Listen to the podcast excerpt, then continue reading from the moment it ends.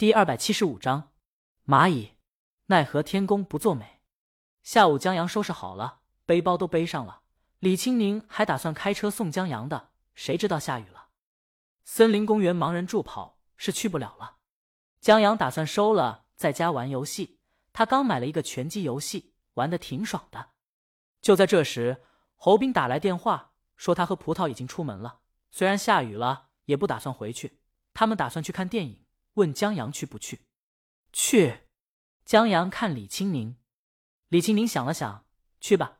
早就听说盲人电影院了，但一直没见过。他现在跟着江阳一起去看看。侯斌他们在公园附近，已经往电影院赶了。然后电影院在西城的一个胡同深处的四合院里，估计不好停车。正好江阳和李青宁也想在雨中逛一逛胡同，就打了一把伞，坐地铁过去了。现在是周六，又是下雨，车上人不多，有很多空的座位。江阳拉着李青宁找了个位子坐下。江阳把雨伞放在旁边，觉得这把雨伞真不赖，挺轻便的。李青宁买车送的。哦，江阳把这伞立在一旁。李青宁靠在他肩膀上，俩人聊天。他们说起了昨天刘女演员说起的片场趣事。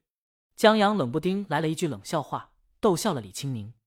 他打江阳一下：“你就坏吧，你就。”江阳觉得很对啊，这刘演员一定怕忙。李青宁的笑声惊扰到了对面座位上看书的女孩。她抬起头看他们一眼，这七夕都过了，怎么还有虐狗的气息？这对情侣刚才上车的时候，女孩就注意到了。女的戴着帽子和口罩，看不清样子，但身材真好，前凸后翘，合身的 T 恤搭配低腰牛仔裤，马甲线若隐若现，她都有点嫉妒了。这俩人坐下以后就一直小声说话，就好像昨天光顾着那啥了，没顾上聊天一样。他在想，有那么多好聊的吗？这会儿，女的更是笑出声，声音很好听，就好像春天的风吹过，可以看得见雪山的屋檐下的风铃。女生忍不住多看了几眼。她觉得这男人肯定很有钱，因为这女人不止打扮时髦，拿的包他也认识，刚出的奢侈品包包，属于只能在时尚杂志和秀场能看到的那种。而女人耳畔伴着笑时晃动着的耳环，闪耀的全是金钱，这一套下来，把她衬托耀眼无比。女生看在眼里，不羡慕是假的。而且她现在也有机会得到，他老板上次给了他一款同样品牌的包包，说是。出差给老婆买的礼物买中了，这话也就骗骗鬼。接受以后是什么情况，他也知道。他拒绝了，但事情并没有就这么结了。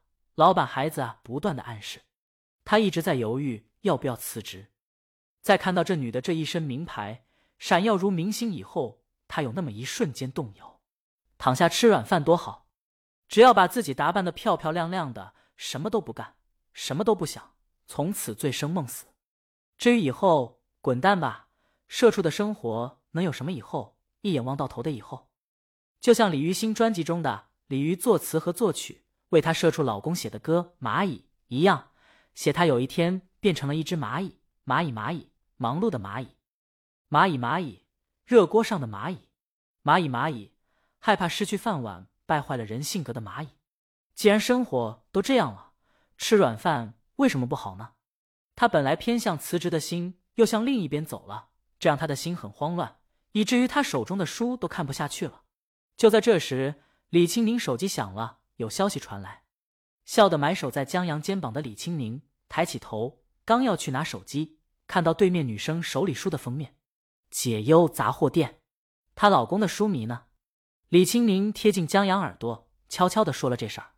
江阳耳朵让李青宁轻声说话的声音。还有微微的风吹得很痒痒，心里也痒痒，很享受这一刻。然后目光看向对面女孩看的书，还真是《解忧杂货店》，这让他觉得真好。李青宁看了一下手机，是陈姐的消息。他回过去语音：“游戏为什么会找到我们？什么游戏？哦，单机游戏。行，可以，接下来吧。”他摸一下江阳的头：“我老公玩游戏也花不少钱了，现在我要十倍、百倍赚回来。”他挂了电话，江阳好奇的问：“什么游戏？”李清明说：“海豹游戏公司的一个在做的单机游戏，资料还没给到呢。”江阳跟海豹游戏合作过，他们做的打僵尸的游戏，江阳给他们做的宣传片负重前行。说实话，这游戏沾了负重前行的光，虽然品质中等，但知名度高啊！不少人被宣传片骗了进来，然后玩了一款中规中矩的游戏。上款游戏的爆火，让他海豹游戏加快了下一款游戏的开发进程。哦，江阳等资料到了，先看看。这游戏公司做的僵尸游戏在世界上品质一般，但作为国产游戏还是不错的。不过，江阳，既然要挣游戏公司钱了。我是不是能组个赛车模拟器了？李青宁很无奈，这还没挣钱呢，就先送出去了。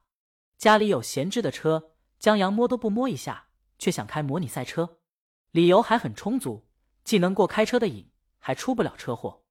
江阳瞪大眼，一脸天真无邪的看着他。行，李青宁觉得这一招太作弊了。江阳高兴起来。对面的女生瞪大了双眼，合着吃软饭的不是这姑娘。这忽然变成了一个励志故事。就在这时，车到站了，他目送那对情侣下车，心里久久不能平静。在听到美女那话后，他觉得这美女的耀眼，或许不是因为那一身名牌，而是她穿在身上丝毫不觉奢侈，也不觉优越的气质，那是他自己挣来的自信。当然，更让他羡慕的是他们的爱情。一想到他答应了，旁边坐的不是帅哥，而是平平无奇的老板。他忽然发现前面有两条路，向那位美女掌控人生，或者旁边做老板。当然，可能他不会像美女那么成功，但坐在身边的至少是一个喜欢的人。呼，他低头继续看书。他忽然想到，如果答应的话，那也可能是他的人生。这越发坚定了他的决心。江阳和李青宁从地铁出来，雨停了，但天还是阴沉沉的。他俩走路过去。再穿过几个胡同，大约十几分钟后，他们到了目标胡同。这胡同挺深，路上有积水。